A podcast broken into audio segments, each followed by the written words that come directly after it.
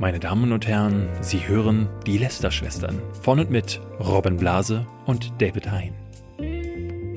Herzlich willkommen zu einer neuen Folge Lester-Schwestern. David und Robin sitzen hier und lästern vor sich hin. Ja, wir lästern heute über unter anderem Open Mind, äh, nicht direkt über ihn, sondern um, äh, über YouTube, die seinen Kanal gelöscht haben. Falls ihr nicht wisst, wer das ist und worum es eigentlich geht, erklären wir es euch. Außerdem über den Tod von Avicii. Ja, wir lästern über den Tod selbst. Mit dem haben wir ein ordentliches Hühnchen zu rupfen und äh, über, über Gott, beziehungsweise weise über Jana. Ja. Die hat nämlich einen YouTube-Channel, mit, wo sie mit J J mit J. Mit J. Das ist Jesus und Gott in einem. ja, wo sie mit ihm äh, kommuniziert. Ja, und noch ein paar andere Themen. Ja, eine, eine Influencer-Kampagne, äh, wo Genau. sich jemand dumm angestellt hat. Äh, ganz viele spannende Themen diese Woche. Genau, wir wollen, äh, wie immer, ganz am Anfang gibt's das Update, wo wir nochmal über Themen sprechen, die beim letzten Mal äh, angesprochen wurden. Ja, wir wurden nämlich wieder gerügt vom Presserat. äh, ja, der Presserat in Form von irgendwelchen Leuten auf Twitter.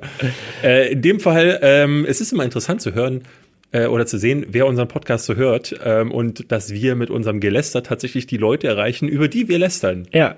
Diesmal äh, unter anderem, wir hatten letzte Woche ganz am Ende, falls es äh, nicht alle äh, durchgehört haben, die GameStar kritisiert dafür, dass sie einen, äh, ja, ein Review veröffentlicht haben Ja. zu God of War, das jetzt nicht ganz so gut recherchiert war. Und im Zuge dessen haben wir auch nicht gut recherchiert. Äh, Wir haben nämlich, also ich habe nämlich, äh, ich hatte das irgendwie am Rande mitbekommen, ich habe das dann kurz mit eingeworfen, dass man deinen Kommentar nicht mehr gefunden hat, Ja. dass der eventuell gelöscht wurde oder sowas. Ähm, das stimmt nicht. Äh, Haben wir aber in dem Podcast eigentlich auch gesagt. Wir haben gesagt, Genau. sozusagen, es kann auch sein, dass er einfach ganz unten liegt und wir haben jetzt gerade nicht runtergescrollt. Äh, Also wir sagten beide das, also du sagtest, du hast mal kurz geguckt, ich sagte, ich habe gar nicht erst geschaut. Ähm, das Thema kam halt auf. Äh, äh, ja, hatte jemand getweetet und dann haben wir halt darauf reagiert. Aber es war äh, tatsächlich, also der Kommentar ist auch immer noch da. Ja. Ähm, Es deswegen ändert auch nicht wirklich was an der Kritik an der Sache. ist natürlich also, trotzdem eine falsche Info. ist irgendwie ein bisschen komisch, dann ähm, auf eine Kritik zu reagieren mit, äh, ihr habt aber auch nicht äh, recherchiert, aber äh, nichtsdestotrotz wollen wir das natürlich dann richtig stellen. Der Kommentar ist also noch da. Äh, und dasselbe war jetzt bei äh, Ogus äh, oder Os. Os, genau, von, von Waititi. Ähm, wir hatten nämlich letzte Woche über, äh, über Y-Play geredet. Das war ein Gaming-Kanal von Waititi. Und hatten gesagt, dass das ein Mediakraft-Kanal war. Und er hätte gerne korrigiert, dass das eben nicht so ist. Ähm, sondern es war sein Kanal, den er konzipiert hat, weil er Bock drauf hatte. Genau. Äh, er war natürlich trotzdem bei Mediakraft im Netzwerk und Mediakraft ist auch an der Produktionsfirma beteiligt gewesen, die den umgesetzt hat. Äh, Zumal äh, ich war ja da und habe moderiert für Y-Play, äh, denn wie wir ja gesagt haben, äh, waren Y-Chitty genau zweieinhalb Minuten bei diesem Kanal aktiv und haben sich ansonsten den Content von anderen Leuten äh, äh, erstellen lassen. Und äh, das Büro von, also da, wo das produziert wurde, war im Hauptquartier. Ja, weil, weil das liegt ja natürlich daran, dass, dass es auch eine, also es eine, eine Kultframe-Produktion war und Kultframe ist eben eine Tochtergesellschaft von sowohl Waititi Ja. als auch Mediakraft gewesen. Also man kann es als Wording, Ähm. äh, kann man sagen so, okay, es war dann vielleicht eben äh, kein Mediakraft-Kanal, aber auch das ändert jetzt nicht viel daran. Ich, ich glaube, was, was er richtig stellen wollte, und da hat er ja auch recht mit, ähm, ist, dass es äh, so ein bisschen so rüberkam, als hätte Mediakraft diese Idee konzipiert und quasi ihnen vorgesetzt, dass sie das irgendwie machen müssen und das ist falsch. Also sie haben das selber äh, machen wollen. Ähm, Tatsächlich finde ich es dann aber noch schlechter. Also wenn man, wenn man, wenn das wirklich ihre Idee war und ihr komplett ihr Ding umgesetzt, dann finde ich es tatsächlich noch ein bisschen bitterer, dass äh, dann wirklich kaum von ihnen zu sehen war. Also wie Ja, gesagt, ich weiß, er, aber wie, wie muss das denn so sein? Ich finde, also wir hatten ja letzte Woche schon drüber gesprochen, aber ähm, muss man einen Kanal, den man produziert oder wo man sein eigenes Branding draufpackt, äh, wenn man das äh, irgendwie Y-Play nennt, wie YTT, muss man dann auch Teil des Kanals sein? Ist das schlimm, wenn man das nicht ist? Also ich finde, bei Smosh, also Smosh Games, ich habe tatsächlich schon mal mit Smosh Games auch gedreht. Ähm, das ist ja einfach eine Produktion von Defy Media, die Smosh, äh, also in einer anderen Form, äh, es sind aus zwei Firmen entstanden, die sich, die fusioniert sind. Eine dieser Firmen hat Smosh mal gekauft und hat die halt genutzt, um unter anderem Sachen wie, wie Screen Junkies und so weiter und Honest Trailers und das sind alles so Marken von einem Produktionsunternehmen, die halt diese Kanäle aufbauen und die halt auch einfach mit der Marke Smosh äh, Smosh Games gegründet haben. Und die Leute, die das moderieren, das sind super Jungs, das ist super kompetent, das ist super unterhaltsam, was die machen. Und für mich als Zuschauer ähm, ist es mir völlig egal, dass, dass Smosh da in den Videos vorkommt oder nicht, sondern ich finde es einfach unterhaltsam. Ja, aber also für mich ist das immer eine Sache der, ähm, ne, was, was dahinter steckt, auch irgendwie so ein bisschen. Ne? Also klar kann man sich auch einfach oberflächlich von dem unterhalten lassen, was einem geboten wird. Und das war ja auch trotzdem nicht schlecht, was Y-Play da zu bieten hatte. Ähm, zumindest nicht alles. Aber äh, ich denke mir dann halt, wenn ich jetzt einen Kanal äh, öffne, Behind Fortnite oder Behind slash äh, Fidget Spinner, und dann Ja, auf gut, aber, diesem aber, das, Kanal. der, der, hieß, der, hieß, ja- der hieß ja nicht White Hitty spielt, sondern der hieß Y-Play und es war von Anfang an klar, sozusagen, was auf dem Kanal passiert. ist das so? Also Ja. war, haben Sie von Anfang an klar gemacht, dass äh, äh, ja, weil also ab, Gäste weil und ab, der, ab der ersten Folge ja schon direkt andere Leute wie Izzy und so weiter mit Teil davon waren. Genau, ja, aber man kann ja dann mussten, also ich hätte da jetzt nicht vermutet, dass dann äh, regelmäßig andere, also wenn bei Giga, bei denen ich ja damals noch war, wenn wir den Kanal gestartet hätten und dann wären dann plötzlich du und LeFloid für die nächsten 20 Folgen da gesessen Du und meinst dann wie bei, wie bei Nerdscope, wo wir, beide dann da sitzen statt, äh, also ich, ich finde das, also bei Nerdscope ist ja, es ja auch Nerdscope ähnlich. waren wir ein, ne, das war ein Team, das sich, das halt durchrotiert ist, wenn mal einer nicht da war. Und das ist ja auch, das ist eine okay. Ja gut, aber wir waren, du hast schon recht, wir waren natürlich alle daran beteiligt, klar, aber ähm, äh, Lass uns nicht zu lange dran Ja. äh, aufhalten. Ähm, ich, vielleicht sind wir da einfach unterschiedlicher Meinung. Ich finde es nicht so cool. Ähm, ähm, egal von wem es jetzt produziert ist, finde ich es immer schwierig, wenn, wenn so Projekte. Wir werden nachher nochmal drauf zu sprechen kommen bei diesem Jana Highholder-Thema. Ähm, Themen, Sachen, die eher wie eine Kampagne wirken als ein äh, ein Herzensprojekt. So, das ist für mich eher so ein Problem. Ähm, aber um, um das nochmal ganz kurz zu sagen, weil in beiden Fällen, äh, das so beide, äh, äh, die uns da angeschrieben hatten, das so ha- haben au äh, ausdrücken wollen, wie ihr habt nicht gut recherchiert.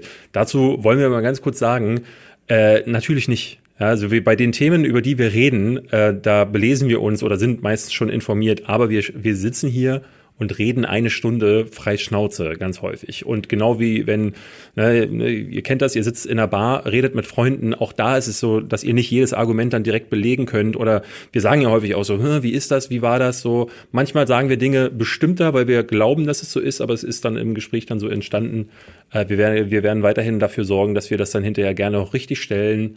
ja. Aber ne, Leute, die dann schreiben, ihr habt nicht richtig recherchiert, ja, natürlich nicht. Wie auch. Das ist Also wir kein, das ist recherchieren, wir recherchieren natürlich Angebot. schon bei manchen Themen, wenn und bei unseren Überthemen recherchieren wir. Das Ding ist nur, also jetzt gerade, wenn man jetzt zum Beispiel dieses Beispiel äh, nimmt, ähm, Wir sind da ja von einem anderen Thema zu diesem genau, Thema dann, dann gekommen. das fällt einem dann ein, man redet plötzlich drüber und dann kommen natürlich manchmal auch Infos mit da rein, die wir vorher eben nicht kontrollieren konnten Ja. und die wir auch währenddessen nicht kontrollieren, ähm, weil wir hier nicht mit unseren Notebooks oder so sitzen und, dann parallel recherchieren. Einerseits die GameStar, weil die wollten uns dann, wie gesagt, sagen, ihr habt auch nicht recherchiert, wir sind kein journalistisches Angebot, ihr schon. So, und ich mit Grunde da äh, wär- wäre dann alles gesagt. Du hast noch ein äh, Update-Thema, denn wir haben letzte Woche über äh, YouTube gesprochen, die, wo, wo es darum ging, dass die äh, das Jahr der Transparenz. das Jahr der Transparenz. Sie wollen mehr sich in die Karten gucken lassen und äh, klarstellen, wie es jetzt weitergeht. Und tatsächlich hatte sich nur elf Stunden vor unserem Podcast die YouTube-Chefin ja.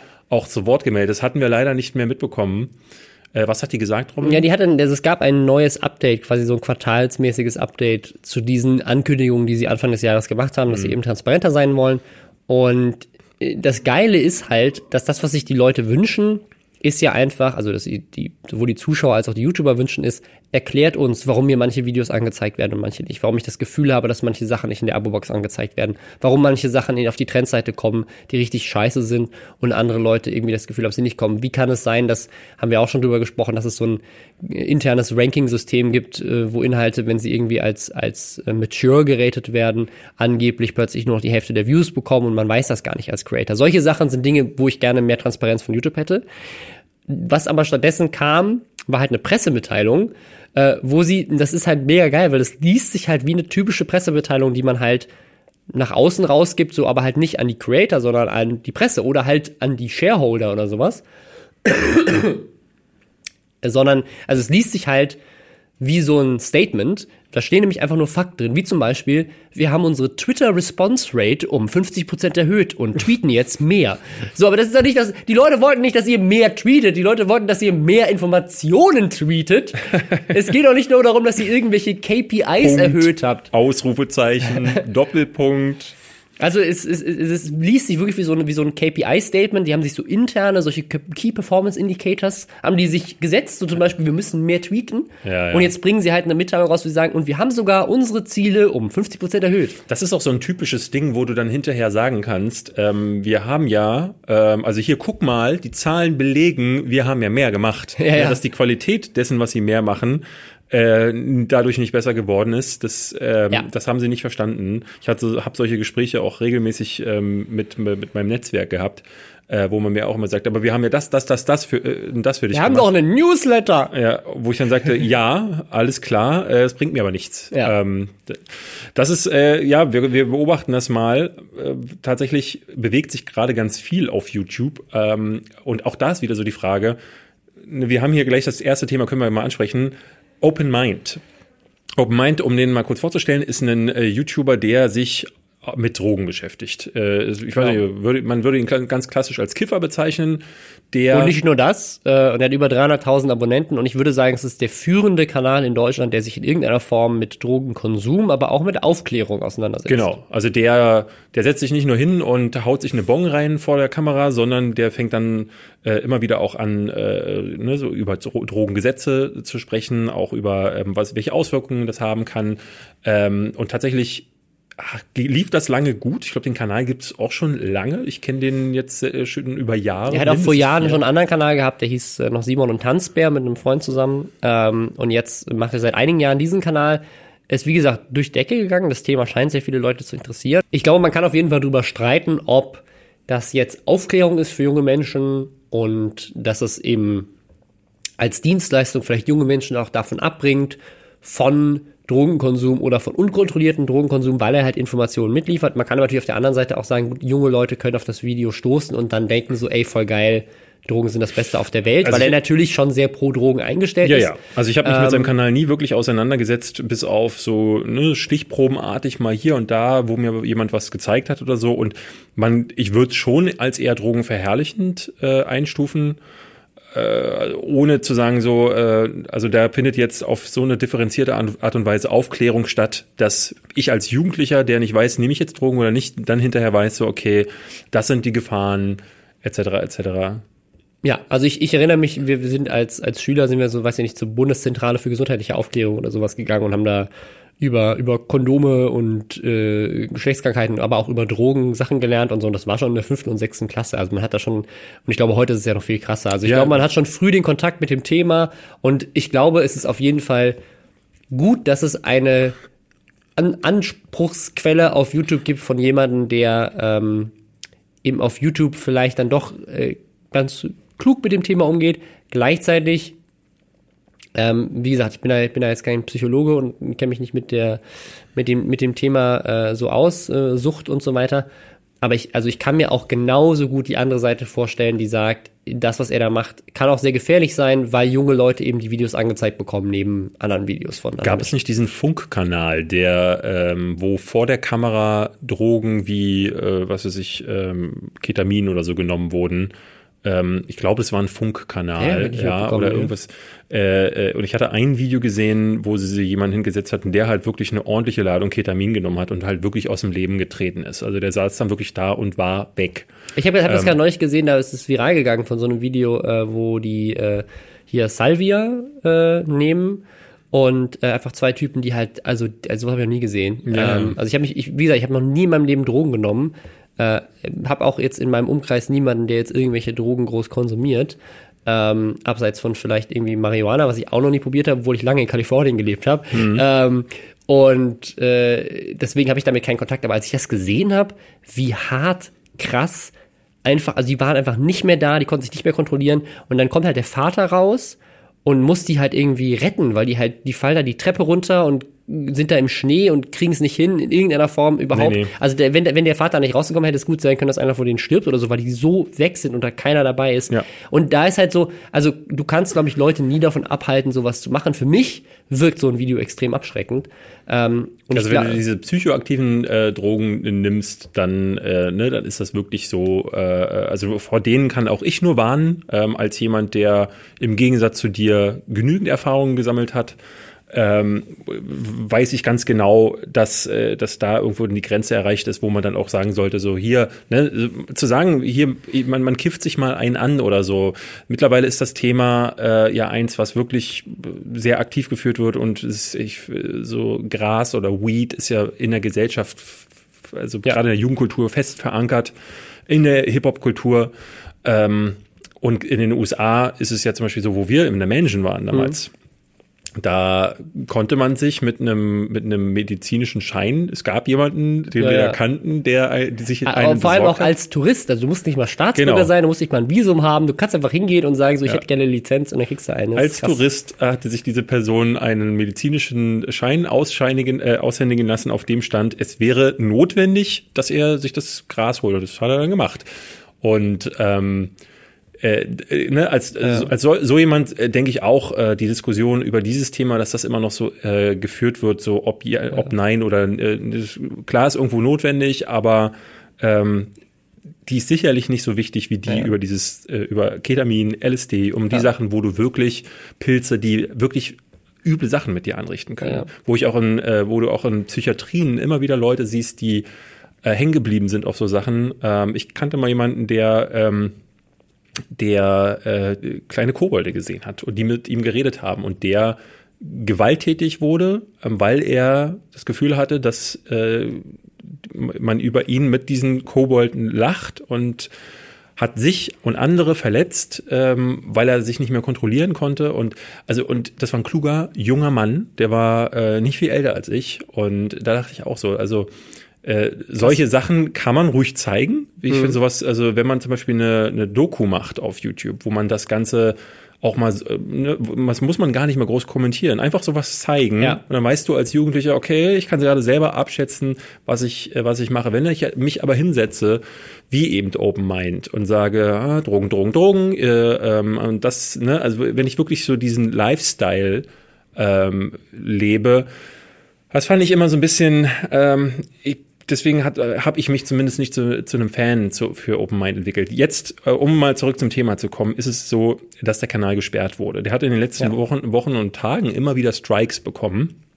Äh, zuletzt für Videos wie, äh, er war zum Beispiel in Amsterdam und hat dort mit äh, Leuten, die äh, Headshops oder Coffeeshops be betreiben, gesprochen und mit denen darüber geredet, wie ist es denn eigentlich, wenn, weil sich da die Gesetze krass verschärft haben. Das habe mhm. ich zum Beispiel gar nicht gewusst. Das erfahre ich erst durch das Video von Open Mind. Das ist auch noch aufrufbar, ähm, weil er das auch noch auf so anderen Kanälen hochgeladen hat und fand das sehr interessant. Ne? Und ich hatte nicht das Gefühl, dass ich in dem Video dazu angestoßen würde, Drogen zu nehmen, ja. sondern äh, da geht er da sehr ähm, einfach analytisch an dieses Thema.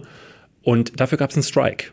Und das letzte Video, was, äh, was ihm jetzt einen Strike eingebracht hat und was den Kanal dann zur Löschung gebrüht, weil er hatte wohl schon einen vorher und bei YouTube ist es ja so mit drei Kanalstrikes war's das, da löschen die deinen Kanal, war eins, wo er ähm, erklärt, in was für Produkten Hanf sich auch noch äh, befindet, beziehungsweise äh, Hanf irgendwie zur Verwendung kommen kann. Und da muss man sich dann jetzt tatsächlich fragen, was ist da bei YouTube los? Gerade, und das habe ich auch bei ihm, in, äh, ich habe mal bei äh, OpenMind in der Twitter-Timeline geguckt und da erfahren, dass YouTube gerade weltweit äh, irgendwie willkürlich Drogenkanäle löscht. Äh, der größte weltweit Custom Grow 420 ja, äh, ist ein Der Name ist auf jeden Fall schon Programm. Ist ein Amerikaner ähm, vor vier Tagen gelöscht worden und äh, ich habe ein Video gesehen, wo ein anderer Drogen-YouTuber darauf reagiert und sagt so, mein Channel wurde ja auch gelöscht und jetzt der von äh, Custom Grow mhm. 420. Also offensichtlich gehen die gerade mit einer Axt umher und sensen alles um, was mit Drogen zu tun hat. Und das finde ich insofern sehr bedenklich, weil ich auf der einen Seite, ich finde es okay, wenn man sagt, man nimmt jemanden äh, vom Netz, der sich da einfach nur zudröhnt vor der Kamera. Und äh, ich habe jetzt nur Thumbnails von diesem mhm. Custom Grow 420 gesehen, aber auf diesen Thumbnails also da sieht das schwer zugedröhnt aus. Ähm, das braucht wirklich niemand. Ähm, und das finde ich dann, wie gesagt, wie wir gerade schon gesagt haben, sowas gehört nicht auf diese Plattform. Genauso wie wir aber auch sagen, dass eine Katja Krasewitsche mit den Messages, die sie äh, nach außen sendet, nicht auf YouTube gehört. Und da aber trotzdem noch ist. Ich, ich glaube, dass man muss, da, man muss echt differenzieren. Also das, der eine Punkt ist erstmal sozusagen, äh, und das finde ich ist ein ganz wichtiges Thema, wo sind Videos von Leuten, also wie das Video, was ich da gesehen habe, das virale äh, Video, vielleicht sogar abschreckend, weil sie eben, äh, weil sie so krass sind, dass du einfach als gesunder Mensch das anguckst und sagst, okay, das möchte ich nicht. Ähm, der, der andere Punkt ist, wo ist es aufklärend, weil du tatsächlich Informationen vermittelt bekommst, wo du vielleicht auch ja Informationen vermittelt bekommst zu verbotenen Drogen, aber ich glaube auch, Informationen zu bekommen, wie du zum Beispiel, äh, dass du, dass du beim, beim Heroinspritzen äh, saubere Nadeln benutzen sollst oder sowas. Das ist zwar eine verbotene Droge und es ist auch, äh, ne, aber du kannst, du wirst Leute nicht davon abbringen, dass Leute sich Heroin spritzen, wenn du die Videos löscht. Aber die Information, wo du saubere Nadeln bekommen kannst und dass du das machen sollst, ist in dem Moment vielleicht lebensrettend und wichtig. Und diese Informationen zu unterdrücken kann gefährlich sein. Und deswegen ist halt, das ist aber schwierig, weil das braucht eine sehr große Menge an manueller Kontrolle, Die es bei YouTube nicht gibt. die es bei YouTube nicht gibt. Aber eigentlich wäre es gut, wenn man sagt, okay, klar, drogenverherrlichende, jugendgefährdende Videos sollten gesperrt werden, aber Videos, die aufklärend sind und die wichtige Informationen vermitteln und die Dokumentationen sind und die vielleicht auch eine abschreckende Wirkung haben auf, auf eine kluge Art und Weise, äh, die sollten da bleiben. Was natürlich sehr schwierig Das, zu ja, genau, das ist eben so ein schmaler Grad, wo man tatsächlich selbst einem, einem menschlichen Mitarbeiter bei YouTube ähm, sehr viel äh, empathisches Verständnis äh, zumessen muss. Und wo auch jeder mal Fehler machen würde ja, genau. und könnte, ja. Ähm, und ein Algorithmus oder ein Automatismus ist natürlich gar nicht in der Lage. Der filtert irgendwie das Wort Droge oder THC raus und schon ist das Video ähm, in der äh, ne, auf der Absturzliste. Ähm, sehr schade tatsächlich, aber es ist, äh, zeigt wieder mal eindeutig, äh, dass, dass YouTube da ganz dringend was, äh, was machen muss.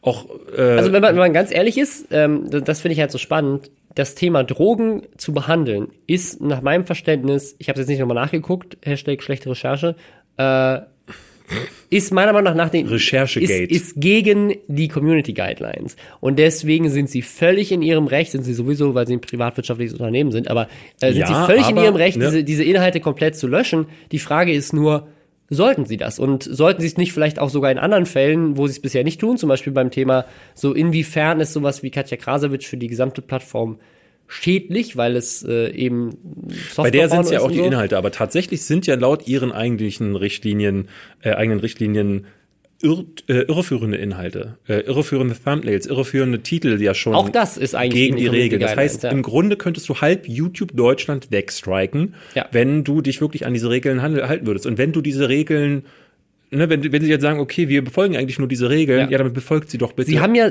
ja genau, sie, sie haben ja selbst, sie haben ja selbst ApoRed nach dem Bombenprank oder Mert Matan nach seinen, nach seinen, äh, seinem Homo-Prank oder hier äh, äh, der andere Mert, äh, es gibt ja zwei Mert, so viele, Ja. die es noch nicht wissen, die beide homophob sind. Ähm, der zweite Mert, der dieses, diese Hassansage gegen, gegen schwule äh, Menschen gemacht hat, ähm, auch da haben sie nach unendlich viel Protest äh, das Video nur in Deutschland geo-gelockt, also dass du in Deutschland nicht mehr darauf zugreifen konntest.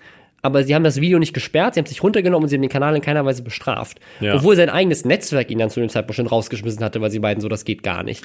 Äh, also das, und da denkst du halt, so, okay, warte mal, also äh, in manchen, wir haben halt immer Angst, dass irgendjemand kommt und sagt, ja, warte mal, das ist Free Speech, weil das in Amerika ja das bei weitem höchste Gut ist, dass du da nicht irgendwie gegen vorgehen darfst. Ähm, sagen wir auf der anderen Seite wieder, ja, wir sind ein Unternehmen und wir dürfen deswegen gegen alle Inhalte vorgehen, die uns wichtig sind. Und da ist immer so die Frage, so, wo, also es, es wirkt als Außenstehender und das spielt so wieder auf dieses Transparenzthema ein, es wirkt so willkürlich. Das jetzt, also weil auch jemand wie Open Mind, klar, man kann sich drüber streiten, ob das A gut ist und B kann man sich drüber streiten, ob YouTube das Recht hat, das zu löschen oder nicht. Haben sie, aber ne, kann man auch anderer haben ja- Meinung sein. Ähm, aber bei ihm wäre es halt zum Beispiel geil gewesen, ja, sie haben jetzt schon andere Videos gestrikt, aber dann wäre ich doch als YouTube hingegangen und hätte, hätte fair gesagt, pass auf, Junge, wir ändern unsere Richtlinien, weil wir müssen für die Werbentreibende werbefreundlicher sein, damit alle anderen auf der Plattform weiterhin davon leben können.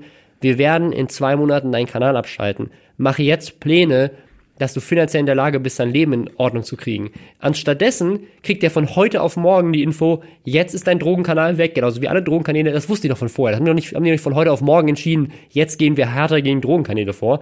Und das finde ich halt echt unfair.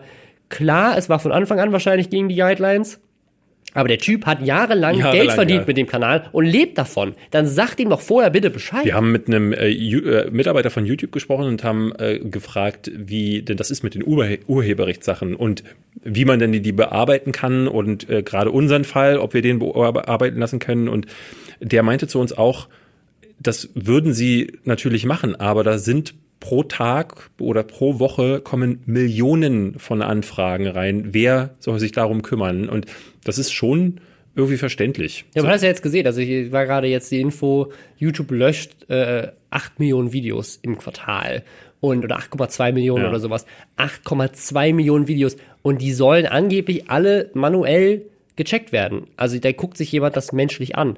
Und wenn du dann noch die Copyright-Sachen oben drauf nimmst, so wie, wie, also klar könntest du, könntest du in den meisten Copyright-Fällen, könntest du feststellen, ja, der hat das Video von dir geklaut. Aber da müsstest du ja wirklich dich mit jedem Fall auseinandersetzen Ja, ja. und sagen, ach ja, guck mal, das ist wirklich Batman, den er da hochgeladen Ja, hat, da hat er nicht die Rechte dran. Wir haben jetzt ja tatsächlich den Fall, ähm, dass wir, äh, dass ein Kanal aus Hanoi, ja, aus Vietnam. aus Vietnam, hat sich auch auf Vietnamesisch zu unserer Anschuldigung Genau. geäußert. Wir, äh, hat einfach einen Kanal erstellt, wo er nicht nur unseren, sondern alle möglichen Podcasts äh, auf der ganzen Welt genommen hat, die irgendwie äh, erfolgreich sind oder so. Äh, Also, lustigerweise irgendwie so drei, vier andere. Also es waren gar nicht so viele. Es ist ein Kanal, der hieß Best Podcast und da war unser Podcast auch mit Genau. drin. Und Hat- einfach ohne zu fragen, das Ding komplett hochgeladen. Ne? Also äh, wir können äh, an dieser Stelle kann man auch vielleicht mal so sagen, so wenn ihr aus unserem Podcast einzelne Ausschnitte nehmen wollt, fragt uns gerne nach und so. Das ist überhaupt kein Problem, wenn wenn wenn wir da zumindest zu einem Agreement kommen. Aber das Ding einfach so eins zu eins hochladen. Das und halt zu monetarisieren, damit Geld zu verdienen, Ja. äh, während wir daran nichts verdienen. Wir haben uns halt bisher bewusst dagegen entschieden, es auf YouTube hochzuladen, weil wir äh, eben immer noch am überlegen sind, ob wir vielleicht einen eigenen Kanal machen oder ob wir da mal ein Videoformat draus machen und so und haben uns halt bisher eigentlich eher auf Plattformen wie iTunes und Spotify fokussiert, weil Ja. da eben die Rankings wirklich wichtig sind für den Podcast auch. Genau. Und Ähm. da haben wir dann äh, Urheberrechtsanspruch äh, eingelegt. Ja. Dadurch wurde der Kanal, weil wir ja alleine zwölf Videos, Ja, ja. Ne, und bei drei von die einzelnen, Aber dazu sagen muss, wir haben ihm erst, weil wir sind wirklich fair, wir haben ihm erst geschrieben, wir haben ihm erst eine Nachricht geschrieben genau, und gesagt, hey, du hast ihn äh, geschrieben, ja. du nimm die Videos bitte runter, weil wir wollen das äh, gerne selbst in der Hand haben, ob unsere Inhalte auf YouTube landen oder nicht. Und wenn wir das machen, dann machen wir das in der Zukunft. Lösch die bitte, äh, sonst müssen wir halt gucken, dass wir irgendwie andere äh, Schritte einleiten. Und daraufhin hat er sich erstmal zwei Wochen nicht gemeldet und dann haben wir gesagt, gut, jetzt äh, striken wir es dann halt. Genau. Äh, und dann hat der Widerspruch eingelegt Ja. äh, auf Vietnamesisch. Und jetzt, ähm, Äh, Genau, die, also die, die, auf Vietnamesisch, wenn man es übersetzt, ist einfach, ich schwöre, dass ich glaube, dass das hier ein Missverständnis ist. Ich Genau. habe völlig die Rechte an all diesem Zeug. so, und jetzt ist der Punkt erreicht, wo praktisch bei YouTube nicht mehr irgendwelche Formulare, so Ja. die man einfach, ne, man muss dann so ein Formular ausfüllen, wo nicht mehr diese Formulare gültig werden, sondern wo bei YouTube jemand menschlich prüfen müsste. Genau, jemand müsste jetzt hingehen, dann müssten wir sagen, guck mal, hier ist unser Soundcloud-Account, das sind wir, da kannst du hören, dass da die Datei herkommt. Das sind unsere Stimmen. Und äh, das Video ist erst danach hochgeladen Genau. worden. Kann ja erst danach hochgeladen worden sein, also muss es unseres sein. So. und das dann- ist jetzt gerade so ein Ding, wo, wo sich die Frage stellt, wird das passieren? So, Nein, weil, das, das, es wird nicht passieren, weil sie eben niemanden haben, der das manuell prüfen kann. Ja, alles sehr, sehr, sehr krude. Und da, ne, man könnte jetzt sagen, so, ah, böse, böse YouTube. Aber ist ja auch verständlich. Ne, aber wo, wobei ich doch sagen muss, wir haben ja jetzt das Glück, dass wir jemanden äh, kennen und mehrere Leute sogar bei YouTube kennen und äh, die das auch für uns sozusagen dann vielleicht äh, in die Hand nehmen können, wenn wir sie lieb bitten. Aber das hat halt nicht jeder. Aber es hat, also die meisten haben das nicht. Ähm, das ist halt, äh, ist halt schwierig. Ne? Ähm, deswegen äh, wird sich zeigen, wie das mit Open Mind oder wie auch das mit dem, ich würde mal, mich würde interessieren, gerade weil es ja eine Welle ist. Wäre es jetzt nur Open Mind gewesen, hätte ich gesagt, okay, hm, vielleicht ist da irgendwas mit deutschen Gesetz, vielleicht. Aber da das weltweit eine Welle ist, scheint da irgendwas bei Ihnen jetzt ja, gerade das macht ja Sinn. Also sie haben, sie haben erst haben sie diese ganzen ISIS und Terrorismus-Videos getargetet, wo die ganzen Politik-Sachen entmonetarisiert wurden. Jetzt scheint es das Thema Drogen zu sein. Ja, aber das also, ist ja nicht nur entmonetarisiert. Jetzt wird's gelöscht, ja klar, weil es ja ja, äh, es gegen die Guidelines verstößt, aber bei den Terrorismus-Videos haben sie sicherlich auch einige gelöscht, nur halt die News-Sachen nicht. Aber ähm, Das ist im Jahr der Transparency, ist äh, da dann aber nicht zu, zu sagen, Äh, schon ein bisschen. Genau, also es gab jetzt gerade letzte Woche wieder die News, dass Procter Gamble, einer der größten Werbetreibenden der Welt, äh, jetzt wieder auf YouTube zurückkehrt, nachdem sie es lange Zeit jetzt boy- boykottiert haben nach der Apocalypse und so. Und ich glaube, da gibt's einfach Gründe und deswegen ist es halt immer so schwierig, weil auf der einen Seite kritisieren wir hier YouTube relativ harsh. Auf der anderen Seite muss ich sagen, ich kann es absolut nachvollziehen. Es ist halt einfach unmöglich. Du kannst es mit Manpower nicht lösen. Das wir, Problem ja, ja. lässt sich nicht lösen durch, die, durch manuelle Kontrolle. Nee. Es muss aber irgendein anderes System her. Und ich habe aber auch keine Lösung, äh, aber das aktuelle funktioniert halt nicht. Meine Lösung sähe tatsächlich ganz simpel aus. Ähm, alles löschen, was nicht Rob Bubble und Behind ist, Punkt. Ja. Weil was braucht die Welt denn mehr? Ist, ich finde, das ist auf jeden Fall die konstruktivste und beste Lösung. Die kontro- konstruktive Lösung. Ähm, wir haben ein anderes Thema, was eigentlich nicht zum Lachen ist, aber äh, was ich mal ansprechen wollte, denn ich habe tatsächlich seit längerem die Idee auch auf meinem Kanal gehabt, mal über das Geschäft mit dem Tod zu sprechen. So weil ich das immer wieder gesehen habe, dass wenn jemand stirbt, letztes Jahr war es ja mit der größte Aufschrei gefühlt bei Chester Bennington, dem Leadsänger von Linkin Park und jetzt aktuell sehen wir das nicht in denselben Ausmaßen, aber schon ähnlich bei Avicii. Avicii ist gestorben, ist ein DJ, ein sehr junger, äh, Tim Bergmann heißt er, hat so zwei, drei Hits gehabt, die eigentlich ne, sollte man kennen, sowas wie Levels oder Wake Me Up. Sagt Ja. ihr das was? Ja, klar kenne ich Avicii, klar. Ähm, und ja, der ist jetzt gestorben in einem Alter, in dem sollte man einfach nicht sterben. 28 Jahre jung ist er geworden und da muss man schon sagen, puh. Äh, Spekula Spekulationen reichen weit, auch weil nicht so richtig klar ist. Die Familie möchte auch nicht, dass darüber gesprochen Ja, und wird. anstatt dass man deren Privatsphäre dann äh, äh, würdigt, Ja. wird dann erstmal direkt zehn YouTube-Videos hochgeladen. Es ist für mich wirklich so dieser Punkt erreicht, wo ich mich auch frage, so, ähm, schämt sich so an einigen Stellen denn niemand mehr? Geht es wirklich nur noch um Geld? Jetzt, ich stelle dir mal eine Frage. Äh, ich habe mal vorhin einfach die Kombination Avicii und Tod eingegeben bei Google. Ähm, sag mal ungefähr, wie viele Treffer ich bekommen habe. Ja, also ich würde mal schon sagen, mehrere tausend wahrscheinlich. Es sind 1,1 Millionen. Nur für den deutschen, nur für den deutschen Bereich. Ähm, und davon sind wirklich die ersten Seiten sind nur News von heute, wo jedes News-Outlet, also seitdem er gestorben ist, vor, ich glaube, es ist jetzt fünf oder sechs Tage her, äh, hat jedes News-Outlet geschafft, jeden Tag etwas dazu zu berichten. Was glaubst du, wie viel Promiflash, allein der YouTube-Kanal von Promiflash, in den letzten vier Tagen, wie viele Videos die gemacht haben? Also wenn ich jetzt aus äh, moralisch-ethischer Sicht das argumentieren würde, würde ich sagen eins. Nämlich ein Video, wo sie erklären, hey, Avicii ist übrigens gestorben. Das, äh, es sind acht. Ja, das kann doch nicht, also, du Es sind verarschst mich doch gerade. Hab Also, acht Videos hochgeladen. Äh, in vier Tagen, also ähm, David Hein schafft in äh, vier Tagen nicht mal die Überschrift zu seinem neuesten Video zu machen. Da schafft es Promiflash acht Videos zu ja, produzieren. aber was ist denn der Inhalt von acht Videos zu dem Tod von Avicii? Äh, das sind einmal so Sachen wie drei Gründe, äh, die äh, drei Fragen, die wir zum Tod von ihm haben, seine größten Hits. Äh, äh, jetzt äußert sich sein Manager, jetzt äußert sich seine Ex-Freundin. Natürlich kommen natürlich auch wieder die ganzen Leute aus dem äh, äh, aus ihren Löchern gekrochen, die dann von so Seiten wie TMZ und wie sie alle ja, heißen ja irgendwie Gelder angeboten Englisch, bekommen. Äh, drei Ex-Freundinnen von ihm haben sich zu Wort gemeldet. Äh, äh, eine davon auf Instagram, das wurde natürlich auch mehrfach ausgeschlachtet. Eine hat sich natürlich direkt äh, sofort an die Regenbogenpresse gewandt.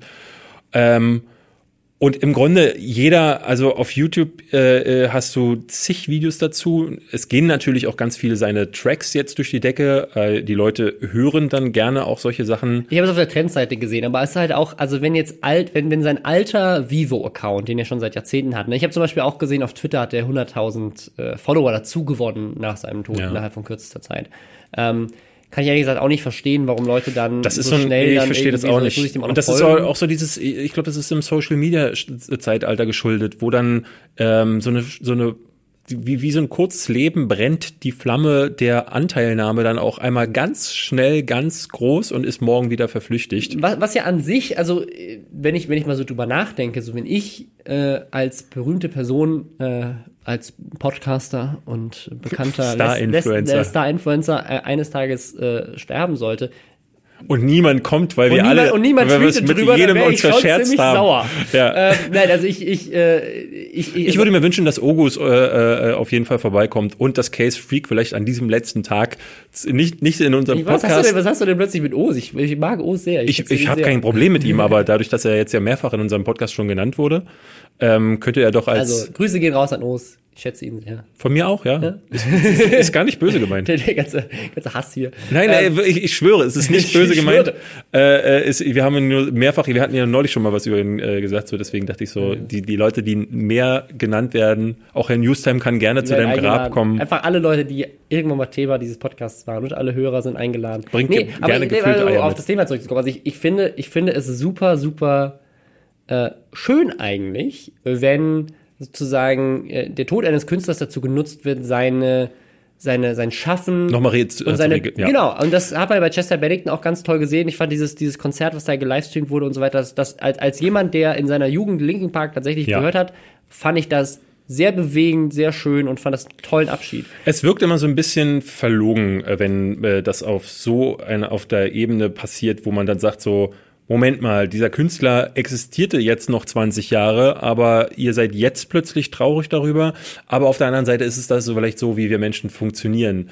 Äh, ich habe ja auch mal ein Video gemacht, und zwar zu Bud Spencer, hm. ähm, als der gestorben ist. Und da war es zum Beispiel so, Bud Spencer war für mich mein Jugendheld. Mhm. So, es gab so zwei, drei Ikonen meiner Jugend. Das war Michael Jackson, das war Bud Spencer, ähm, das war auch David Hasselhoff. Ähm, und ich glaube, ich weiß ganz genau, dass wenn Arnold Schwarzenegger oder Sylvester Stallone ähm, mal abtreten werden, bin ich der Erste, der ein Video macht. Weil das für mich so, das muss ich dann aufarbeiten. Aber du machst dann keine Video, Breaking News, Arnold Schwarzenegger. Jetzt äußert sich der Manager von Arnold ja, Schwarzenegger äh, und sagt, wie sein Staubsauger so, funktioniert. Sondern du machst ein Video, was ihre Karriere und ihr Schaffen zelebriert.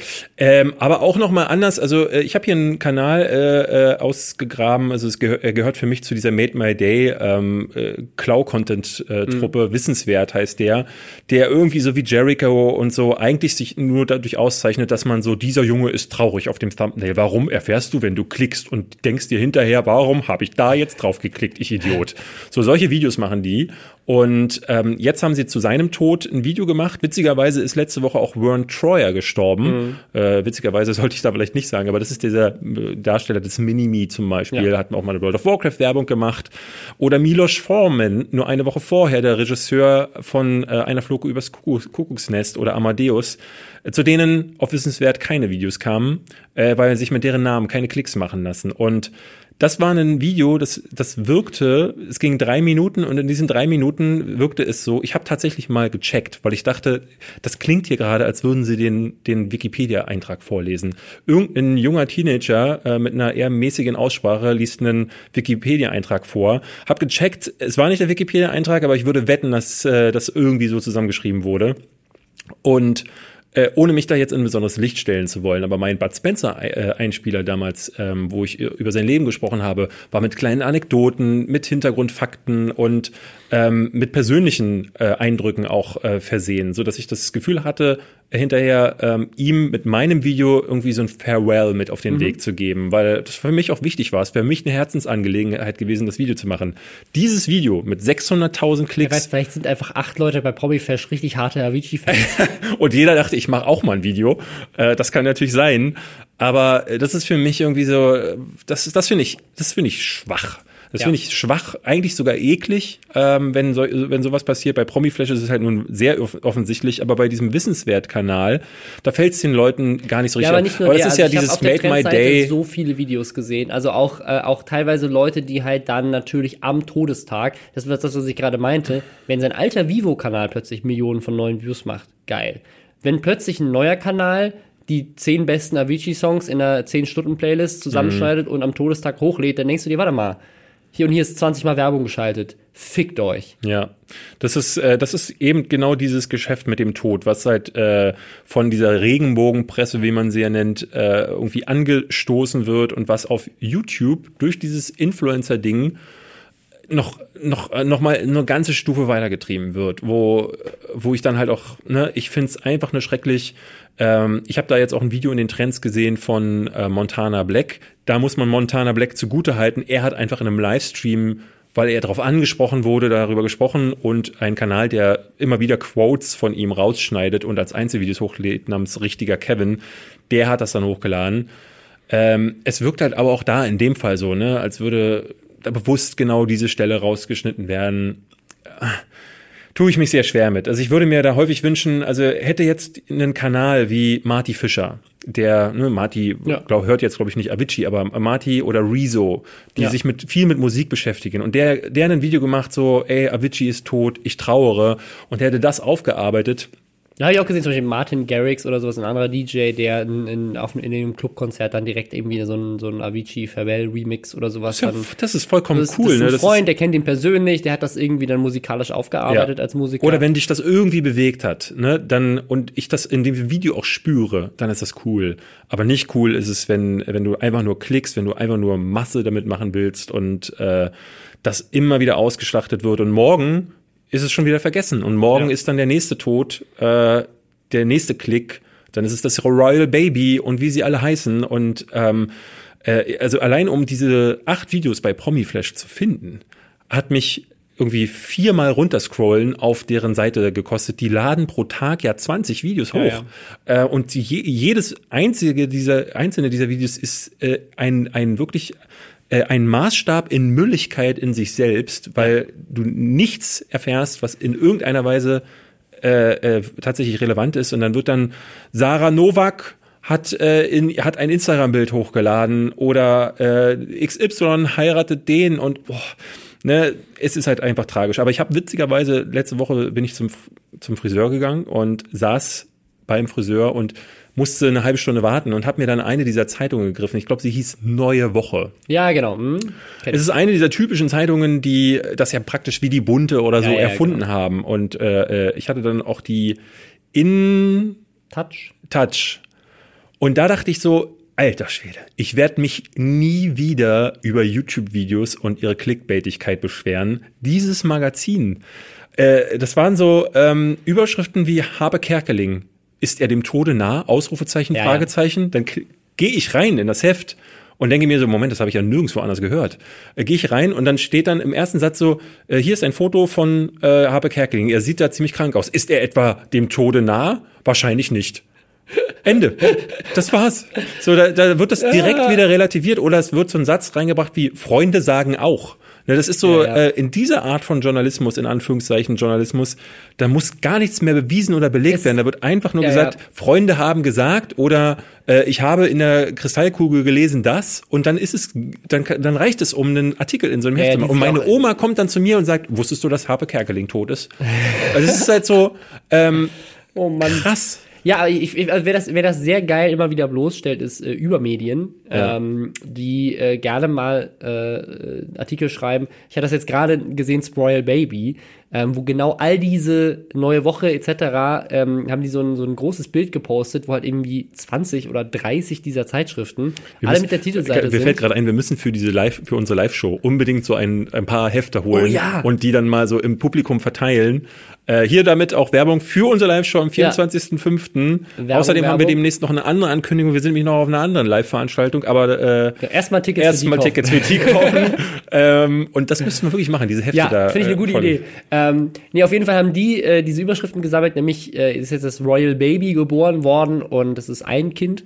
Und das ist auch schon äh, jetzt klar, dass es eben ein Baby ist. Und das 20 unterschiedliche Zeitschriften, alle die Überschrift Royal Baby, werden es Zwillinge? Zwillinge erwartet bei Prinzessin Kate? Zwillinge, Zwillinge, Zwillinge? Also alles voll. Und es ist halt einfach 20 Mal das identische Bild, identische Titel auf 20 unterschiedlichen Zeitschriften, die halt alle genau das gleiche Clickbait, Bullshit, Zeug machen. Ich habe tatsächlich, glaube ich, auch noch solche Zeitschriften hier. Ich habe nämlich mal, habe ich mal ein Facebook-Video zu gemacht. In Bayern ähm, äh, war ich und da war so ein, so, ein, so ein Zeitungskiosk in einem Supermarkt und das war so skurril, weil die hat nämlich auch ähm, Stimmt, ich habe das, das, ist genau, das habe ich so, äh, gesehen. ich glaube, ich glaube, es ist auch sowas wie neue Woche. Ich weiß nicht mehr genau, was es hieß, aber es war wie so neue Freizeit. Neue Freizeit am Abend. Neuer Abend, neuer Morgen. Und es war alles die identische Zeitschrift, nur hatte alle einen anderen Titel. Und es gab von jeder zwölf Ausgaben da liegen, für jeden Monat eine. Und es war einfach so crazy. Die habe ich alle gekauft damals, weil ich so verrückt fand. Ähm, also es gibt da echt, ich, also ich glaube, im Printbereich und auch im, im Online-Journalismus und so weiter, sieht man ja bei Promiflash, äh, Sachen, die finde ich viel schlimmer als alles, was du bei Influencern siehst. Apropos pro Influencer, die Influencer-Welt hat eine neue Influencerin dazu gewonnen und Gott. zwar von ganz oben äh, und wurde sie uns gesandt. oben. Ja, sie wurde uns von höchster Stelle gesandt, nämlich Jana Highholder, äh, beziehungsweise sie heißt auf ihrem YouTube-Kanal nur Jana. Ich habe dadurch erfahren durch einen Artikel aus der Wise. Ja. Äh, und Ich auch. Ich glaube, da stand, dass sie noch Jana glaubt heißt. Äh, äh, hier steht äh, aber jetzt über dem Kanal nur Jana. Jana ist eigentlich Poetry Slammerin, hat schon einen Kanal. Wir waren da kurz mal vorhin drauf. Das war so eine Cringe-Kacke, dass ich direkt den Kanal wieder ausmachen musste. Ich meine, es ist halt, es ist halt Gedichte vorgetragen in schlechter Audio- und Bildqualität. Ähm, Ganz schlimm. Es tut es mir sind halt wirklich Gedichte. leid. Also entweder man findet Gedichte cool, es gibt auch, gibt auch coole Poetry Es Slammer, die gibt das coole besser, Poetry. besser Also der Andy von den Rocket Beans, ähm, falls du den kennst, der ist so ein bisschen strange, aber der ist auch Poetry Slammer und wenn der einen macht, das, der, der ist Ja, einfach ich, ich, nur. ich kenne auch so ein paar äh, Gesamterlebnis. Die, die ganz cool sind. Also, ähm, nee, aber das, Das- also, das wir, muss wollen, nicht- wir wollen sie jetzt gar nicht haten, weil darum geht's eigentlich gar nicht. Ähm, sondern es geht um äh, ihren Kanal, der aber nicht ihr Kanal ist, sondern sehr offensichtlich oder sogar sehr deutlich von der evangelischen Kirche finanziert ist. Im, in Zusammenarbeit mit Mediakraft. ja, die evangelische Kirche hat sich gedacht, wer ist, wer ist genauso hip und cool wie wir? Und, äh, Mediakraft. Und die fragen wir jetzt, ob die unseren Kanal produzieren. Wer hat in der Vergangenheit so viel gute Presse bekommen wie, Wie die wie, der, wie die Kreuzzüge der Kirche? Ach ja, Mediakraft. Ja. Und sind dann auf die zugegangen. Äh, tatsächlich macht jetzt übrigens die Vermarktung für Mediakraft eine neue Vermarkterfirma, in der mein ehemaliger Chef äh, mit mitarbeitet. Das, nur als Randnotiz, raus. die niemanden von euch interessieren dürfte, aber ich fand es ganz witzig. Äh, also wenn Mediakraft jetzt noch nicht zugrunde gegangen ist, bam, demnächst. Aber äh, nichtsdestotrotz äh, arbeiten die zusammen und was man dazu sagen muss, äh, in Fairness halber, äh, äh, das, was Mediakraft jetzt ist, ist ein völlig anderes Unternehmen als das Mediakraft, was damals in der Kritik stand. Da arbeitet heute niemand mehr. Ne? niemand mehr, der in irgendeiner Weise, in irgendeiner Form an dem ehemaligen Unternehmen, was in der Kritik stand, äh, beteiligt ist. Die Leute, die da heute sitzen, alles kompetente, super nette Menschen und die Firma hat den Ruf, den sie auf jeden Fall von damals hatte, nicht mehr verdient. Äh, aber äh, ja, das, das ist ein anderes Thema. Sie machen auf jeden ich- Fall jetzt Werbung für genau, die Kirche. Das will ich Ihnen auch gar nicht vor- zusprechen. Also äh, tatsächlich, ne, äh, wie du, wie du selber sagst, ist es durchgewechselt und die haben sich ja nun auch sehr bedeckt gehalten in den letzten Jahren, auch weil sie das Konzept intern so sehr, sehr umgestreckt stru Ja. äh, äh, strukturiert haben. Ein Netzwerk sind die ja im Grunde nicht mehr. Nee, nee, aber sie produzieren jetzt für die Kirche und wir fanden das aus mehreren Gründen ganz, ganz spannend. Das eine ist erstmal die Frage, das ist, glaube ich, gerade der Zenit der Influencer-Marketing-Blase, wenn die evangelische Kirche denkt, die evangelische Kirche denkt, wir brauchen einen Influencer. Ja. Mich überrascht es ja, dass sie nicht Julian Bam gefragt haben, ob er nicht Bock hat, äh, statt hier der Osterhase rappt und der Weihnachtsmann rappt, das nächste Mal Jesus rappt zu machen. Oder Mitarbeiter, warum Oder nicht mich, ihn? Ja, oder Mitarbeiter, ich bin ja nicht, das ist mein alter Ego. Äh, ja, also es ist, ähm, äh, ja, es ist äh, super spannend. Es ist, es ist insofern, es ist insofern äh, skurril, weil ne, gerade dieses Thema, wo man immer wieder sagt, Influencer haben ja früher zumindest noch dieses Ding, weswegen die Werbetreibenden auf sie ja aufmerksam geworden sind, war immer diese äh, Glaubwürdigkeit. Ne? Influencer sind glaubwürdig, sie sind nah an ihrer Zielgruppe, also müssen wir als Marke dafür sorgen, dass der Influencer sagt, Nivea ist mein Lieblingsprodukt. Weil das ist das, was das Fernsehen, was ein Printmagazin, was eine Werbung irgendwie in einer Streuerkampagne am Bahnhof nicht erreicht. Diese Ja. Nahbarkeit, diese Glaubwürdigkeit. Wenn ähm, Julian Bam mir sagt, Fanta, Mann, Mann, die schmeckt so natürlich, als hätte ich mir direkt eine, eine, eine Apfelsine hier in den Mund ausgepresst, dann glauben das seine Follower. Äh, aber ich nehme ihr auch ab, dass sie sehr gläubig ist. Du, das glaube ich auch, aber wenn äh, ich, ich, ich gehe erst, bin ich, ich bin gerade noch im Konzeptionsraum, wo Ja, jemand ja. dachte, äh, wir machen, wir, wir, wir installieren quasi jemanden als Influencer, der noch gar keine Glaubwürdigkeit hat und lassen den so unglaublich, unglaubwürdig wirken wie irgend möglich. Denn wenn man sich ihre Videos so anguckt und diese Vorstellungsvideos, merkt man A, dass sie sehr gut produziert sind. Das macht sie nicht alleine. Da sitzt eine Produktionsfirma dahinter. Äh, ja, aber das weiß ja der, äh, das wird ja, Ja, nirgendwo erwähnt. nicht, Es ja. gibt ja nicht ein Aufklärungsvideo, wo gesagt wird, hallo, ich bin übrigens Jana, ich wurde hier reingecastet und Mediakraft produziert mir das Ding. Ich bin übrigens super authentisch und mag und liebe Gott.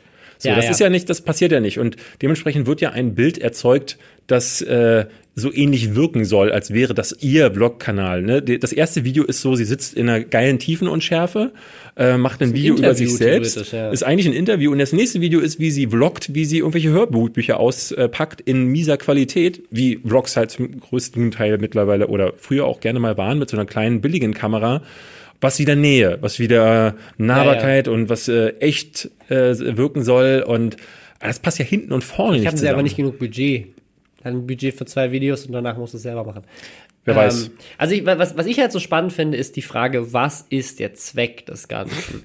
Weil ist der Zweck, mehr Leute dazu zu bringen, gläubig zu werden? Ja. Ähm, weil das, also das ist schon mal generell, finde ich, eine sehr moralische, ethische Frage. So, die Kirche macht das ja schon seit tausenden von Jahren, aber darf man überhaupt Leute aktiv konvertieren, indem man sie mit, mit Werbung und mit YouTube-Marketing versucht anzusprechen und zu sagen, übrigens, Gott naja, gut, warum? Kauf Gott. Warum halt nicht? Also, wenn, ne, wenn, wenn, wenn Werbung erlaubt ist und wenn, wenn äh, Coca-Cola mit über Julian ja, Bam klar, die an die Jugend herantreten darf. Oder die um Bundeswehr mit ihren Rekruten. Oder die Bundeswehr. Wenn das erlaubt ist, dann ist auch dann meine darf Ansicht, Gott das auch. Dann da, Gott darf eh schon mal alles, aber äh, das dann erst insbesondere. Also ich finde das äh, tatsächlich insofern gar nicht fragwürdig zu sagen, man versucht diesen Weg auch noch zu erschließen. Ich finde die Art und Weise eher so ein bisschen, hä? also weil das eben, wie gesagt. Aber, aber wen spricht, weil das ist nämlich die Frage, okay, also wenn jetzt, wenn die, wenn das Ziel ist, neue junge Menschen für die Kirche zu gewinnen, dann kriegst du das nicht hin, indem du Geld für jemanden ausgibst, der auf ihrem eigenen Kanal 1500 Abonnenten hat, weil du gewinnst ja damit keine neuen Leute. Und mit dem Content, der sie macht, der ist ja schon so religiös geprägt, ähm, dass das, das ist vielleicht du, das, was du, du sagst. damit ja nur Leute an, die schon ja, wobei, also ich, glaub, ich glaube, der, der Grundgedanke ist, ähm, sie hoffen, dass sie groß genug wird als Influencerin, dass sie tatsächlich als solche auch gilt. Also, dass sie halt auch, äh, was weiß ich, du hast dann 100.000 Follower und ähm, und das ist vielleicht so eine Sache, die noch am ehesten kritisch zu betrachten ist. Dadurch, dass diese Messages über Gott immer eher so unterschwellig passieren. Es ist ja auch viel, es ist ja gar nicht so, ey, Gott ist cool, sondern es ist eher so, hey, lebe deinen Tag so, als würde er dir gehören. So diese äh, Postkartensprüche, äh, die auch ein Sami Slimani ja immer absondert. Ähm, das ist ja, das ist ja erstmal nicht grundverkehrt, wenn dann aber so das Ganze den Schwenk bekommt, wo man sagt, so übrigens, bei der evangelischen Kirche, da kriegt ihr die Nutten 20 Cent billiger. Das kann ich euch sagen, Leute. Oh Entschuldigung, falsches, äh, falsches Beispiel. Äh, äh, da ist mir also, ähm, äh, was, was, mich, was mich ja brennend interessiert, ist, wie muss das als Werbung gekennzeichnet werden? Ähm, äh, ist wär, nicht, ist nicht alles, was du filmst, eine Schöpfung Gottes und es müsste deswegen eine Dauerwerbesendung für Gott sein? Okay, jetzt, jetzt werden wir gerade äh, ähm, polemisch. Ähm, nee, also ist, äh, ich, ich glaube, eine Sache würde ich ja tatsächlich an dieser Stelle gerne erzählen.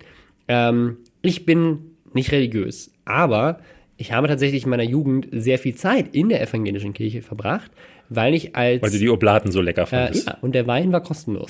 äh, nein, ich habe äh, ich habe tatsächlich als Jugendleiter in der evangelischen Jugend gearbeitet. Ähm, das war äh, eines meiner großen Hobbys neben dem Podcasten und den Videospielen, äh, weil diese Jugendgruppe ähm, da in Bayern, wo ich damals gelebt habe, so cool war. Also ich fand, dass ich aber als, als junger Konfirmand bin ich gerade umgezogen ähm, und bin dann in diese Konfirmandengruppe ge ge gekommen. Anders als in der Schule, wo es halt schon etablierte Klicken gab, war das halt eine neue Gruppe.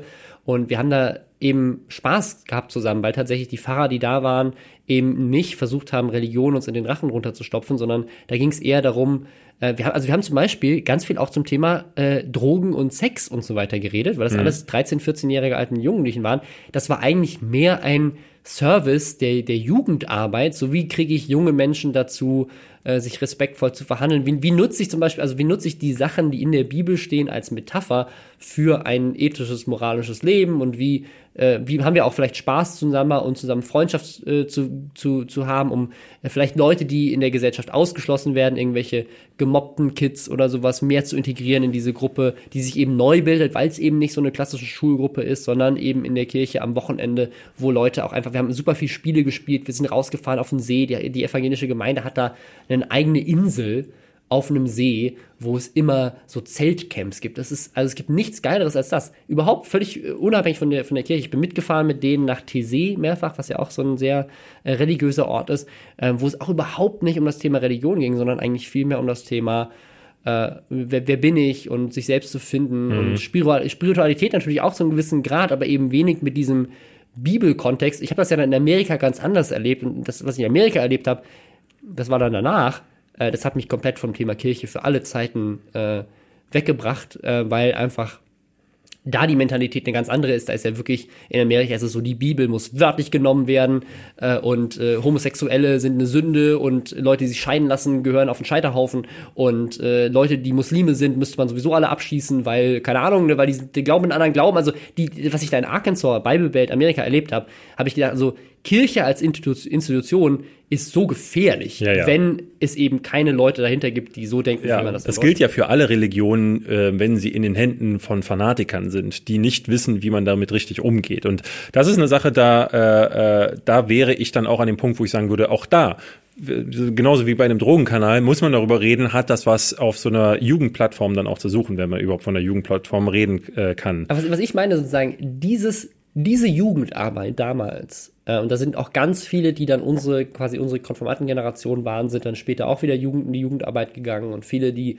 in der Jugendarbeit waren, haben das über Jahre noch gemacht, bis ins Studium hinein und so weiter.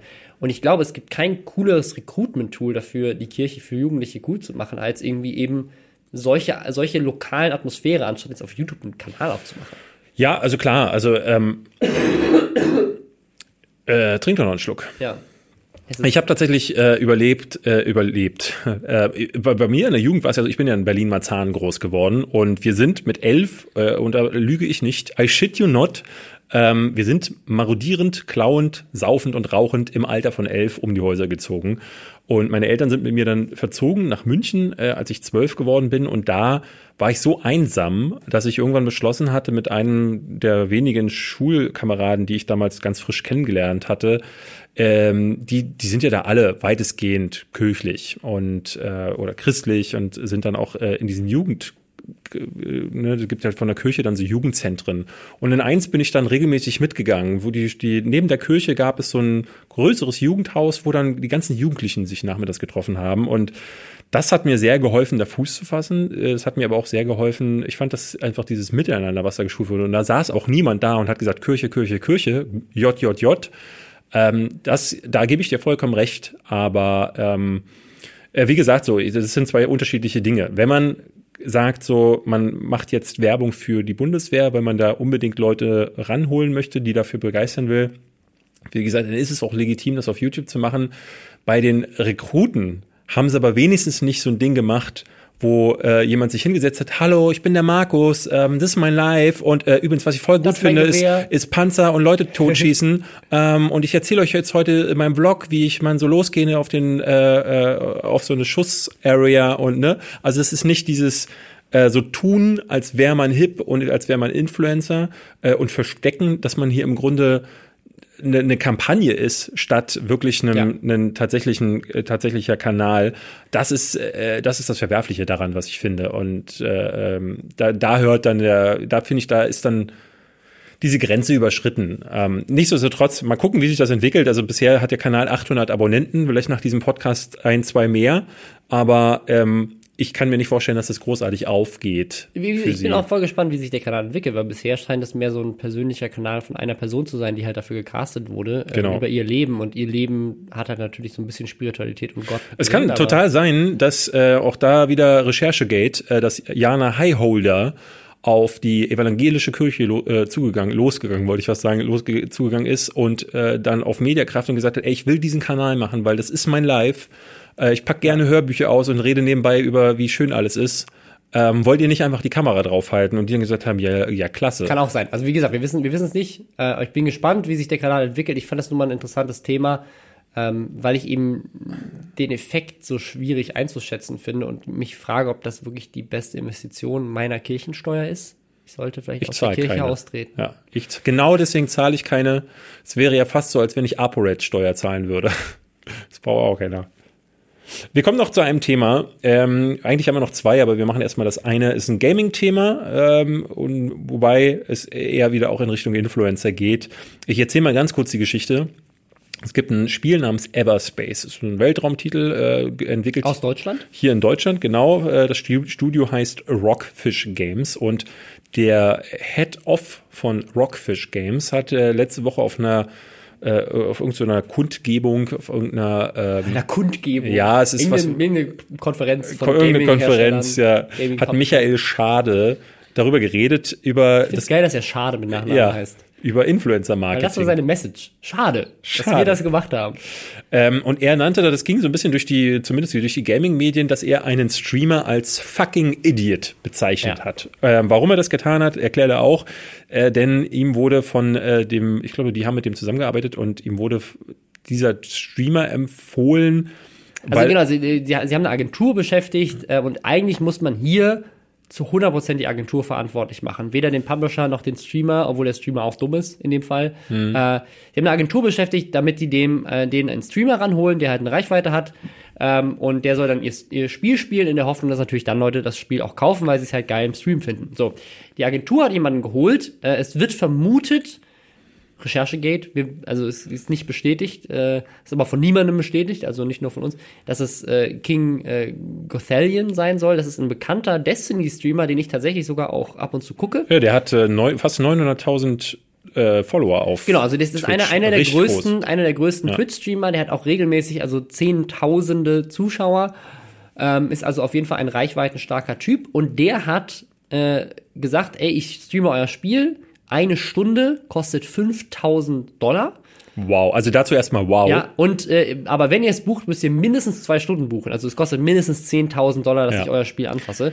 Ähm, was halt echt krass ist. Also Ja. man überlegt, für, äh, weil der hat ja keine Arbeit. Der muss das Spiel einmal installieren und dann muss es spielen. So, Ja. Das ist zwei Stunden, 10.000 Euro. Das ist, äh, also auch wenn es auf, auf YouTube äh, ähnliche Preisvorstellungen gibt, was die Reichweite angeht, ist das schon ziemlich krass. Und die Reichweite ist tatsächlich gar nicht so groß. Aber wir hatten das ja neulich schon bei, bei Montana Black. Ich bin der Meinung, dass du aktuell als Gamer auf Twitch ungefähr das Zehnfache von dem verdienst, was du auf YouTube verdienst mit der gleichen Reichweite. Also Twitch ist gerade geht ist mega ab. Wir müssen diesen Kanal jetzt äh, Äh, wir twitchen. sollten eigentlich streamen. Ja. Ähm, und ja, auf jeden Fall der 10.000 Euro bekommen. So stellt sich aber raus, dieser liebe King äh, Gothelion ist ein Streamer, der halt sonst Destiny spielt, ein Shooter. Äh, und auch andere Shooter-Spiele. Ja. Beziehungsweise wir wissen ja noch immer nicht, ob es er ist. Also dieser genannte Streamer spielt sonst Shooter. Aber das, in der, das ist Ur- bekannt. in der ursprünglichen äh, äh, Ansage von Michael Schade sagt er auch, dass es bei dem Streamer um einen Destiny 2 Streamer geht. Also Ach so, okay. deswegen die, die Leute, ich hatte bei Reddit nachgeforscht und da sagten die Leute, äh, äh, ähm, sie, es klingt nach dem und es, Ja. sie können sich das auch vorstellen.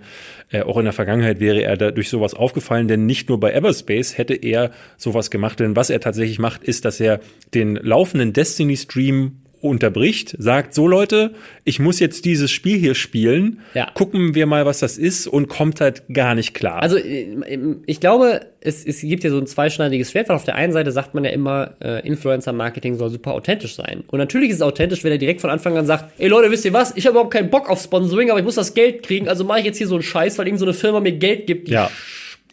Aber wer, wer braucht sowas? Also Ja. wer, wer, wer will als Werbetreibenden so jemanden? Und auch da muss ich als äh, Zuschauer mich fragen, also wenn ich jetzt jemandem zugucke, der wirklich nur sagt, so ich will Geld, Geld, Geld, Geld, Geld, mach hier aber dafür jeden Scheiß, ähm, fände ich immer schwierig. Was so. man dazu sagen muss, Everspace ist nicht unbedingt ein schlechtes Spiel. Ne?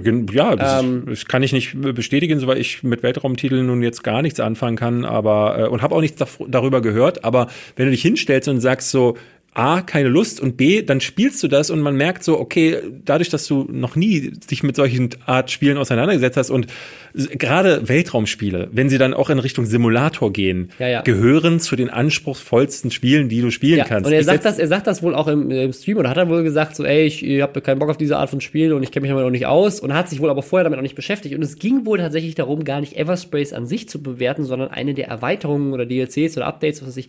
Das heißt, sogar Content, für den du den vorherigen Teil oder den, den vorherigen Content schon gespielt haben musst. Also ich würde da schon aber auch dann sagen, wenn du sagst, die Agentur hat Schuld, also er hat es auch angenommen und er weiß noch am ehesten, äh, du pass auf, ich kenne mich mit dem Spiel nicht aus, Ja. ich habe den Vorgänger nicht gespielt, das macht keinen Sinn. Das wäre dasselbe bei mir, auch ich werde ja regelmäßig für Sachen angefragt, wo ich dann sage, ähm, können wir machen, aber das ich macht keine Ahnung. Also letztens erst wurde ich angefragt für äh, Kingdom Come Deliverance. Da sollte ich ein äh, Placement zu machen, wo ich gesagt habe, Leute, ich falle seit einem halben Jahr über dieses Spiel her auf Twitter. Wie sieht das aus, wenn ich da jetzt ein Placement zu mache zu Ja. einem Spiel, mit dem ich mich nicht, nicht mal auseinandersetzen möchte? Ähm, Aber dann lehnst du es halt ab. ja, lehne ich ab. Ja, genau. Genau. Und das war also, ne, und äh, äh, das, das, also du kannst auch, das machen ja so, ich hab, wir haben das früher bei Giga, diese Fail-Plays gemacht, oder Hand of Blood macht das auch immer mal wieder, dass er so Simulatoren nimmt, die, für die du wirklich ein dickes Handbuch brauchst. Und wenn du das so ein bisschen ins Lächerliche ziehst, kannst du das machen, aber dann lässt du dich dafür nicht mit 10.000 Euro bezahlen. Ja. So, ne? Und ich verstehe den Michael Schade da, ähm, Weil, aber man es dazu sagen muss, der hat sich dann natürlich in diesen zwei Stunden, die er es gespielt hat, so dumm in diesem Spiel angestellt und war so Ja. scheiße darin, natürlich auch so frustrierend zum Zugucken und wahrscheinlich auch für ihn zum Spielen, dass das keinen Spaß macht. Und du am Ende ist, er meinte so, sie sind wohl aus dem ersten Sektor gar nicht rausgekommen. Also er hat am Ende vom Spiel auch gar nichts gezeigt, weil Ja. er sich so dumm angestellt hat, dass er in zwei Stunden keinen Schritt vorwärts gekommen ist. Hat natürlich deswegen niemand gekauft. Im Gegenteil, wahrscheinlich eher nicht, weil die Leute alle dachten, oh Gott, ist dieses Spiel scheiße. Ja. und die haben da 10.000 Euro für ausgegeben, ne? Und das ist halt Influencer-Marketing aus der Hölle. Also so darf es halt A nicht sein. Und das ist das, warum ich auch immer sage, diese Influencer-Blase, die wird irgendwann demnächst platzen, weil ich immer mehr Leute Also ich, ich glaube ja nicht, dass es eine Blase ist in dem Sinne von, es wird zu viel Geld investiert. Ähm, ich glaube, was das Problem ist, Es wird falsch es investiert. wird falsch investiert. Ich glaube, es wird, es wird in Zukunft sogar noch mehr Geld investiert werden. Ich glaube, wo wir hin müssen, ist, dass Unternehmen eben mehr in-house die Kompetenzen aufbauen, welche YouTuber und Streamer gerade cool sind. Ja, was immer mehr passiert ist ja, ähm, es gibt ja jetzt schon den Switch, was früher passiert ist, dass jemand äh, dich angefragt hat als Influencer und sagte, hey, hier hast du 10.000 Euro, mach mal das. Und das wird weniger. Also es gibt jetzt immer mehr Plattformen hier in Deutschland wie Buzzbird oder Reachhero. Das sind so Plattformen, auf denen man sich als Influencer anmeldet und proaktiv bewirbt. und dann bewirbt. Und da wird man häufig performancebasiert bezahlt. Sprich, je nachdem, wie viele Klicks dein Video macht, so viele äh, gemessen an einem TKP, also einem Tausender Kontaktpreis, so, äh, so viel Geld kannst du dann bekommen. Ne? Äh, nehmen wir mal an, du bekommst für 200.000 äh, Klicks 12.000 Euro. Wenn dein Video mehr macht, ist es meistens gedeckelt. Das ist nicht ganz so fair immer, aber wenn es weniger macht, bekommst du halt auch nur 6.000 Euro. Das ist dann für den Kunden auch fair.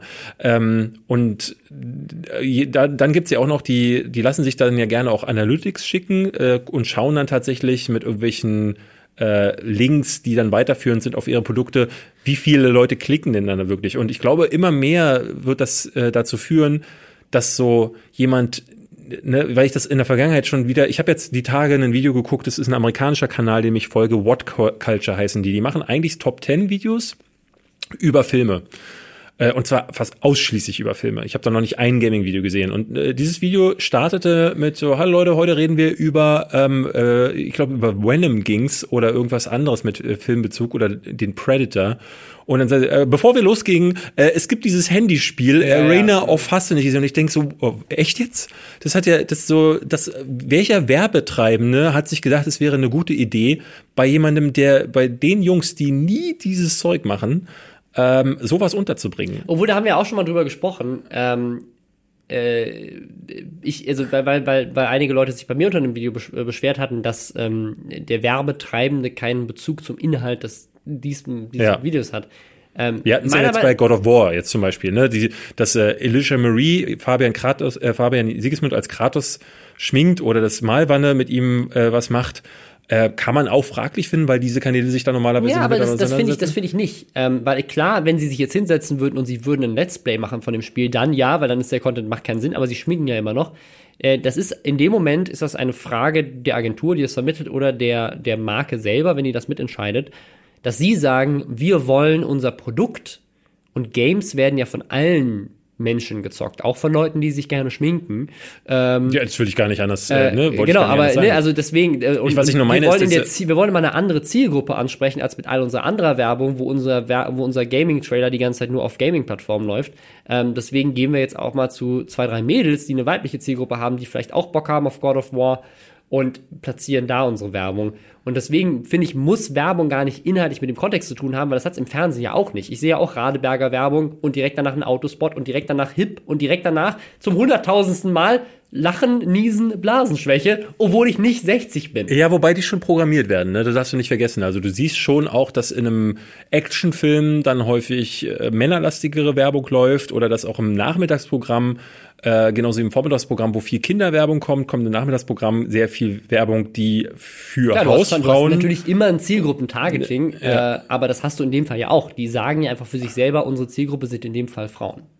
Ja, aber in dem Fall äh, äh, ist es halt ein, äh, ne, wie reden wir über einen ein Placement bei jemandem, der über Filme redet. Der hat- du kannst natürlich auch sagen, pass auf, also die meisten Leute haben ein Handy und haben vielleicht Bock auf Spiele, auch wenn, weil, und gerade in der Filmzielgruppe ist da ein gewisser Überschnitt.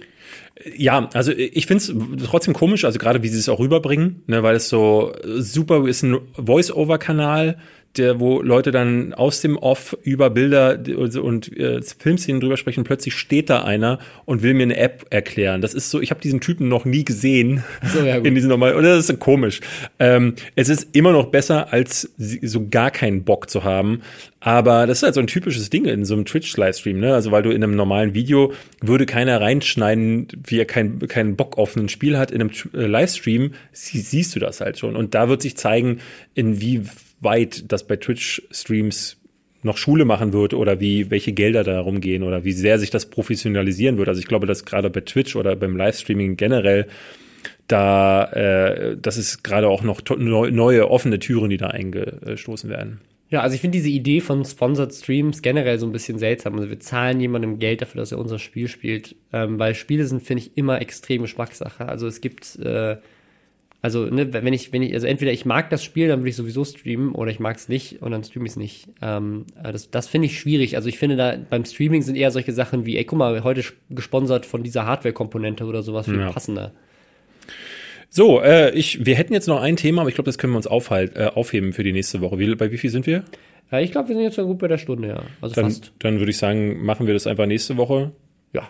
Ja, und sagen jetzt erstmal Tschüss. Wir weisen wie immer auf äh, das äh, leider auf die leider ausverkaufte Live-Show hin. ausverkaufte. Ähm, Hashtag Werbung. Also sie sind, sie ist ausverkauft, wenn ihr jetzt Tickets holt. Weil es sind wirklich noch genauso viele Tickets da, wie ihr jetzt seid als Zuhörer. Aber dann ist auch wirklich vorbei. Also Ja. greift zu. Am 24.05. können wir uns dann live treffen.